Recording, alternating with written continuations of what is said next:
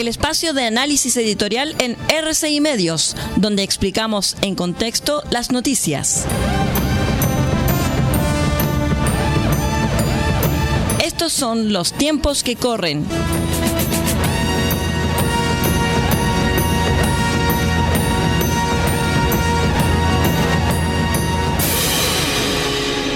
Hola, ¿cómo están estimados amigos? Bienvenidos a este su espacio de comentario y análisis, los tiempos que corren. La desaprobación del presidente Boric está en niveles récord. Según la encuesta Academ, el presidente alcanzó su peor registro desde que se hiciera público su indulto a los presos del estallido delictual a comienzos de año. Otras encuestas, como Tú Influyes, confirman la tendencia y muestran que la debilidad es endógena en tanto el presidente no logra convencer a personas fuera de su sector político. Esto es un problema, pues la popularidad importa. Es el mecanismo que permite gobernar. Un presidente impopular no puede generar progreso. Simplemente no tiene la capacidad de convocar. Es tan cierto que ni el poder desmedido ayuda. Ni la presidente Bachelet ni el presidente Piñera lograron avanzar mucho una vez que cayeron en las encuestas. Se vieron obligados a avanzar en la medida de lo posible. Las razones de la impopularidad de Boric son multidimensionales. La primera es claramente que gobierna un país moderado desde la izquierda. Así sus propuestas son de facto inviables. Por ejemplo, el gobierno insiste en empujar reformas que centralizan el poder en el Estado cuando la mayoría apoya la libertad de elegir, como así lo demuestran las encuestas de Chile nos habla en los temas de pensiones y salud. Simplificando, se puede decir que el presidente gobierna desde la trinchera de la primera vuelta, con la ideología bajo el brazo y sin tomar en cuenta que las circunstancias cambiaron. Si bien había razones para pensar que se podía avanzar así en diciembre de 2021, es claro que ya no es el caso. El gobierno no comparte, pues a pesar del cambio de nombres en el gabinete, ha cambiado bastante poco en lo de fondo. Si hace dos años había esperanza de cambios estructurales, hoy predomina la voluntad de rescatar y sacar lo que se pueda si el fracasado primer proceso constitucional limpió los aires de la demanda de reforma, el contexto coyuntural instaló los temas de seguridad ciudadana, listas de espera en establecimientos de salud y crecimiento económico en lo más alto de la tabla de prioridades. Parafraseando al propio presidente, el pueblo se movió más rápido que su propio gobierno. Mientras que el país avanza, el gobierno se paraliza. Teniendo la alternativa de avanzar poco, pero algo, ha decidido constantemente detenerse hasta conseguir lo originalmente prometido, como ha ocurrido en el caso de la negociación del 6%.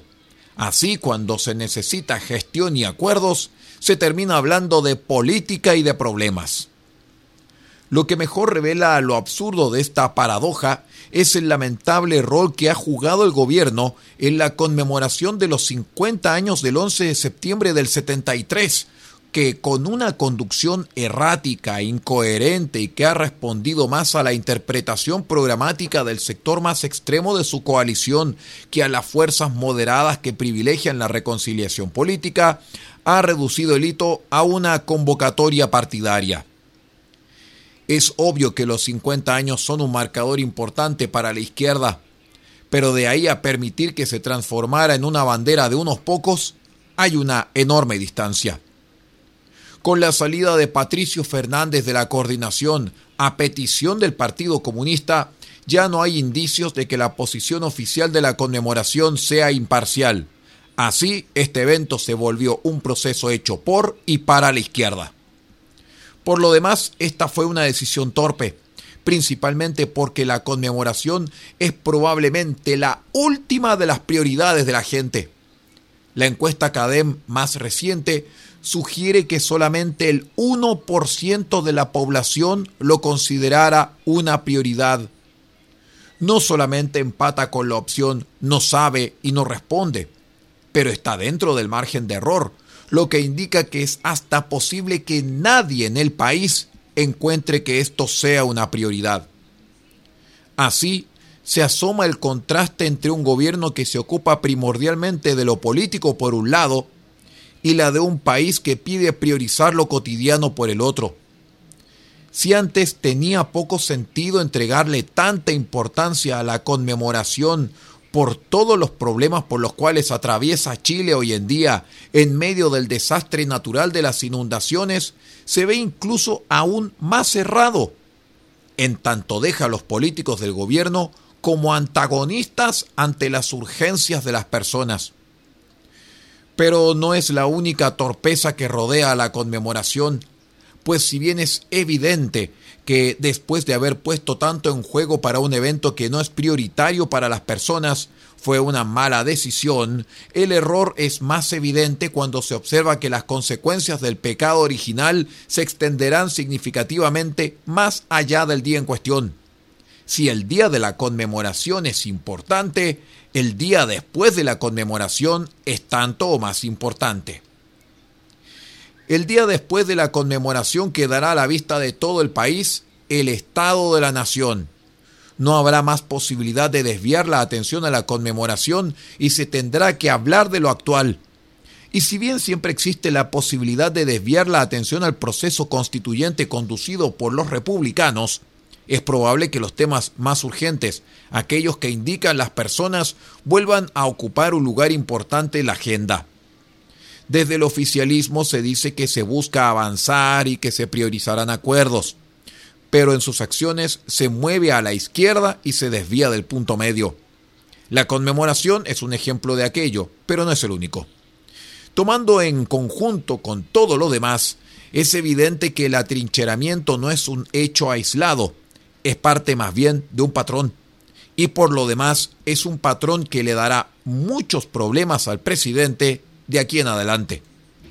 En los hechos no hay voluntad de acuerdos. Se habla de acuerdo en lo tributario, pero no incluye a todos los partidos. Se habla de un acuerdo en lo previsional, pero no se está dispuesto a negociar la distribución de los seis puntos. Y se habla de un acuerdo en materia de salud pública, pero no se escatima en dejar morir a las ISAPRES. Todo esto explica la desaprobación al presidente y pone en duda de que pueda haber una recuperación en el corto plazo. Que tenga un lindo día. Hemos presentado el espacio de análisis editorial en RCI Medios, donde explicamos en contexto las noticias. Hasta aquí llegan los tiempos que corren. Hasta una próxima oportunidad.